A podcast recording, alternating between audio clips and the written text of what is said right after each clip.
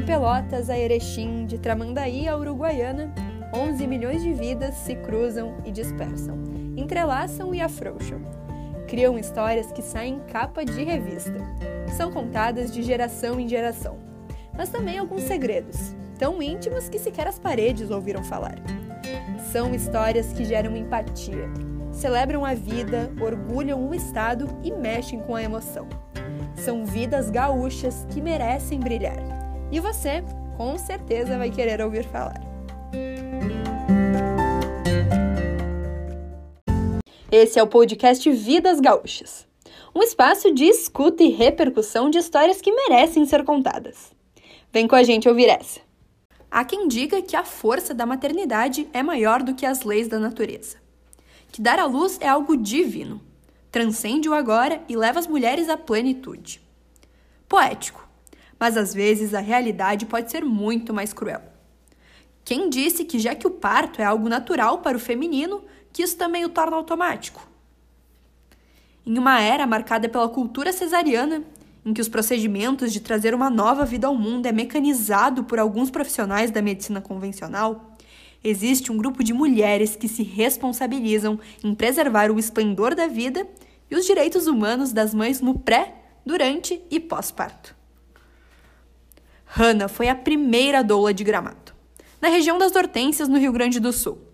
E se você não sabe o que é uma doula ou o que ela faz, a gente já te explica. A doula entra numa lacuna ou num espaço que estava muito vulnerável, vazio.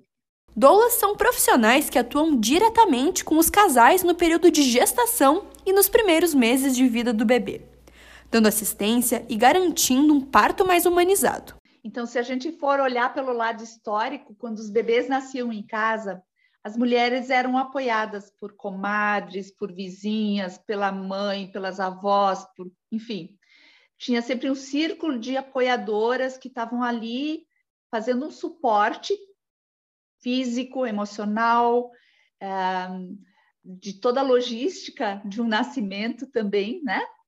Que a mãe não precisava se preocupar com detalhes da logística que envolve um nascimento. Em algum período, talvez até da era vitoriana, assim, provavelmente os homens foram muito excluídos desse cenário.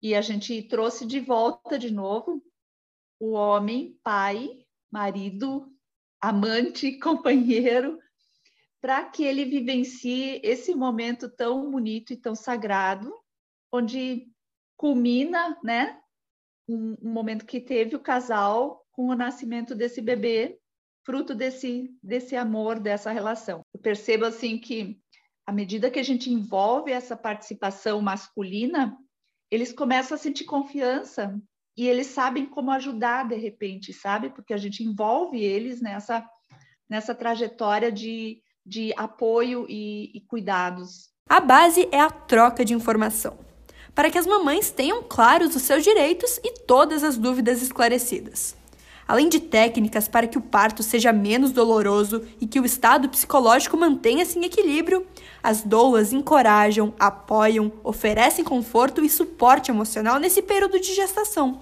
que pode ser um desafio para as mulheres. Passar uh, ideias de, de uh, puericultura, né, de cuidados com bebês, sobre amamentação. Então, a gente tem vários encontros onde a gente pode estar tá falando sobre é, coisas que preocupam nos cuidados com os bebês. Parto humanizado tem a ver com respeito ao protagonismo da mulher, porque é... ninguém é igual a ninguém. A gente escuta muito as, a, o que elas estão sentindo, né? E se trabalha muito com questões de, de ansiedade, tanto que me fizeram buscar formas alternativas de tratar isso, tanto com florais, como também com óleos essenciais. E a escuta, né? porque a escuta faz tudo também. Que elas estão sempre recebendo muita opinião, muita informação contrária daquilo que elas gostariam de fazer.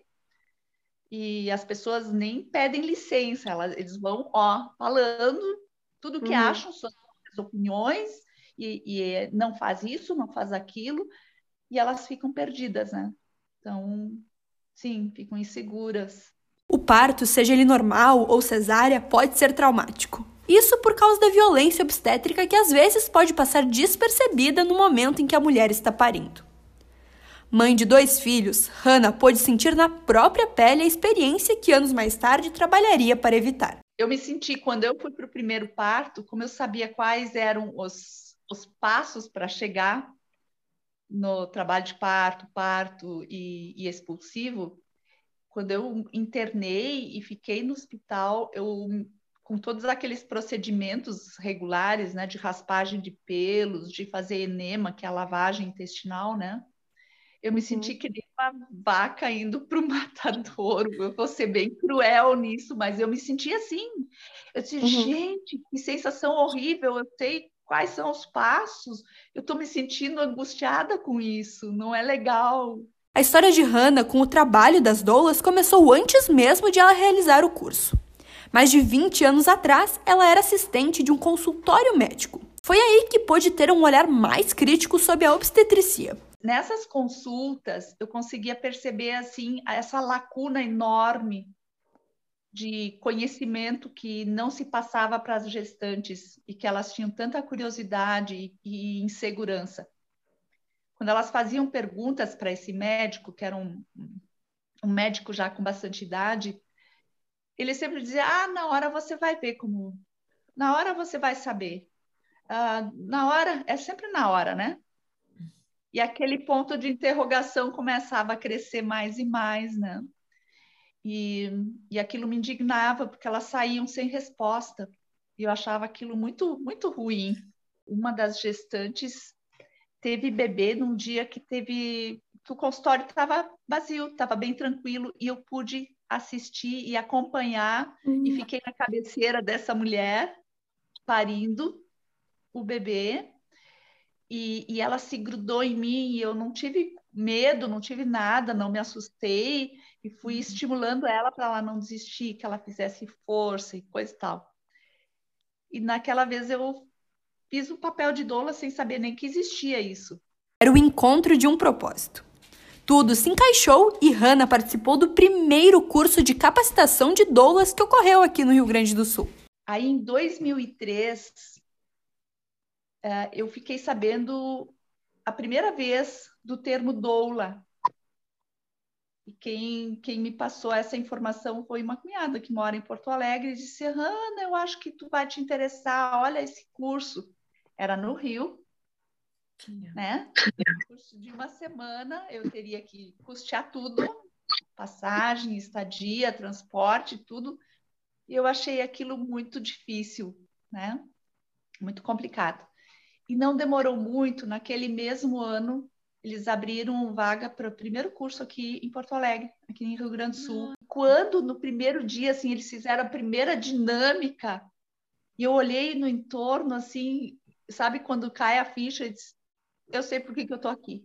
Sabe? Então, encontrou a arte de preservar a integridade feminina na gestação. Pôde ver de pertinho a mágica de trazer um novo ser ao mundo acontecer. Eu acompanhei mulheres em, em, mais de um parto, tem algumas mulheres que tiveram vários bebês e eu pude ter a, a participação nos partos delas, né? E cada, cada vez é uma nova história. Sempre tem algum detalhe diferente e está livre para poder uh, vivenciar esse detalhe, digamos, e fazer escolhas na hora, né? O que, o que diferenciou muito do, do que acontecia com os partos, que não eram, então, muito humanizados, eles eram mais mecanizados, tinha que seguir protocolos, tinha que se encaixar uh, nos protocolos do tipo tem que ficar deitada durante o trabalho de parto, do lado esquerdo, não pode comer, não pode tomar nada, e isso acabou virando um castigo para uma mulher em trabalho de parto para a maioria das mulheres, ficar deitada durante uma contração é muito mais doloroso. Outra, outro detalhe, não tinha direito ao acompanhante. E a família ficava do lado de fora e ela ficava sozinha, isolada. Gente, isso é, isso é... eu não consigo nem conceber mais isso, né? Eu, eu sou mãe de um casal de adultos já, já sou avó, e eu passei por dois partos, mas eu tive companhia durante meus trabalhos de parto. Um trabalho que toca diariamente o coração desses profissionais. A dor é intensa, mas normalmente a mulher esquece logo a dor. O que elas sofrem é quando elas não são acolhidas, quando elas são tratadas com desdém, quando elas não podem expressar a sua dor. Hannah foi a pioneira em sua cidade e percebe que o trabalho não é tão conhecido assim.